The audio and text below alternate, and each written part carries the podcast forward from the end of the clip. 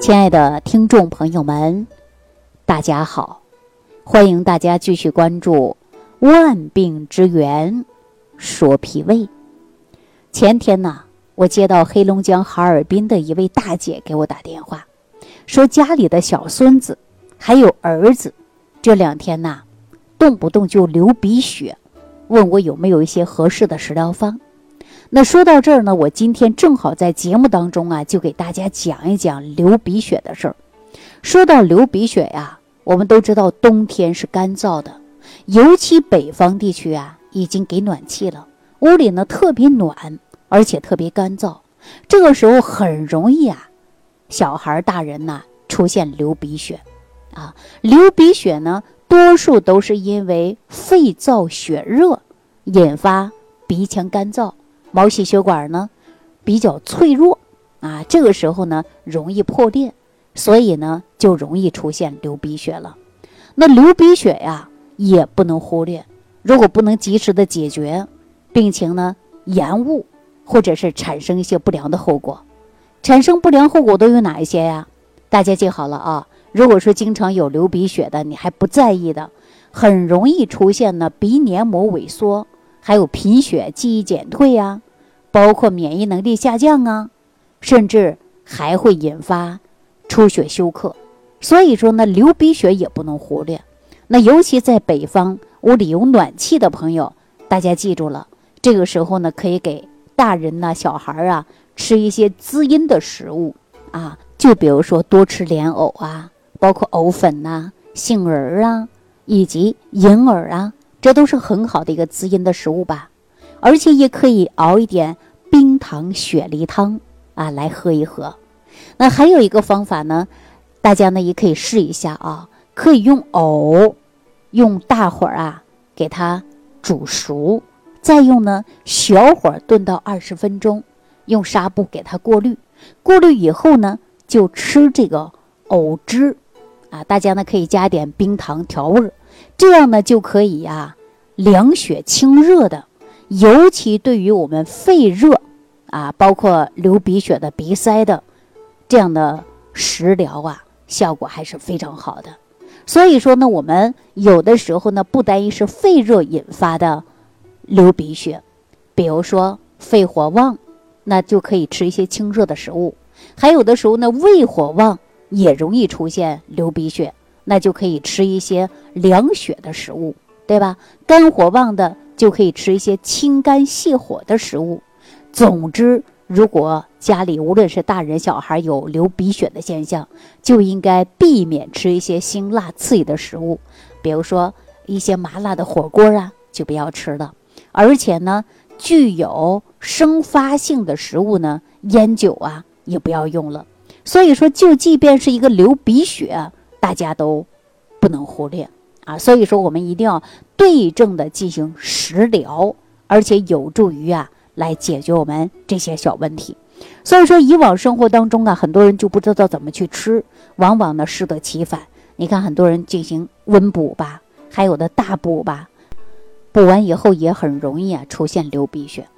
说到黑龙江哈尔滨这位大姐呀，给我打电话的时候呢，她也是比较着急。说小孩一次流鼻血就够了啊！说偶尔那可能是上火了。这个自从啊入冬以来呢，流了几次鼻血了。后来我就问我说：“屋里给暖气，你家是地暖呢，还是普通的暖气片呢？”因为大家都知道啊，北方呢说新盖的楼房啊是地热，而且过去的老楼呢是那种暖气片。啊，他说我家里住在哪个哪个小区，那个小区还是一个比较高档的小区，显然呢就是地热。我说你家里的温度怎么样啊？他说温度很高，小孩回到家里啊都不用多穿衣服，啊一个线儿一线裤就够了。今年供暖供的还可以。那说到这儿之后啊，我就说了，就是因为屋里啊太热了，小孩呢可能啊生火流鼻血了。你给孩子啊煮点藕片啊，或者吃一些滋阴的食物啊。这位大姐呀。就按照我给他说的食疗方法，而且不仅是小孩吃，我建议大家呀，全家都吃啊，全家吃。那说到我们冬季这个暖气的问题呀，大家都知道它能够呢不冷了啊，大家说不遭罪了，往往呢就是因为过热而且由于空气干燥，就容易出现流鼻血或者上火的迹象。那我们说，除了吃一些滋阴的食物以外呢，我建议大家呀，屋里呢也可以放一个加湿器，啊，这个加湿器呢也很好，因为北方啊说给了暖气，屋里边特别干。我记得呢，我在有一年冬天呢去一个朋友家里啊，他家的洗完的衣服啊，基本上呢晚上洗完啊，早上就干了，而且呢屋里给暖气给的特别好。我说你家呀就是太干燥了。他说是啊，干燥，所以说我每天呢都想尽办法呢多洗一点衣服，然后呢屋里边呢就没那么干燥了。我说你不如直接放个加湿器啊。他说加湿器有作用吗？我说很好啊，尤其呢屋里边房间干燥的，家里有小孩的，或者是有老人的，身体比较虚弱的，那可以呢放一个。加湿器。那说到这儿呢，可能很多朋友说：“哎呀，我们家不在北方，我们家里屋里啊就没有这个暖气。但是我的小孩呢也容易出现流鼻血，或者是大人流鼻血。那这种呢，在营养学上来讲啊，比如说缺少维 C 呀、K 呀啊，包括 P 呀这些微量元素呢，也容易出现的。”就是流鼻血，小孩也好，大人也好，缺钙呢也容易出现流鼻血。所以说呢，我建议大家呢，把微量元素也要补足。如果说脾胃功能比较弱，吃一些食物吸收并不理想，摄取的微量元素并不足，那我建议大家呢，可以把维素菌，维素菌这个配方呢，是我来给大家搭配的啊。这里边既有微量元素，而且呢还有矿物质。所以说，每天吃上两包啊，就很好的能够补充人体所需要的这些微量元素啊。那大家看看，你具体是哪一类型的流鼻血？无论是哪一类型的流鼻血，我们大家都不能忽略啊。所以说，日常生活当中呢，我们仔细观察自己的身体，要学会辩证调养，辩证用膳。好了，那今天呢，就给大家讲到这儿了啊。感谢朋友的收听，也感谢大家呢对我的信任。呃，如果有相应的问题呢，大家也可以屏幕下方留言给我，看看我可否通过一些食疗方法，让您呐解决身体的这些问题。好，今天给大家说到这儿了。感恩李老师的精彩讲解。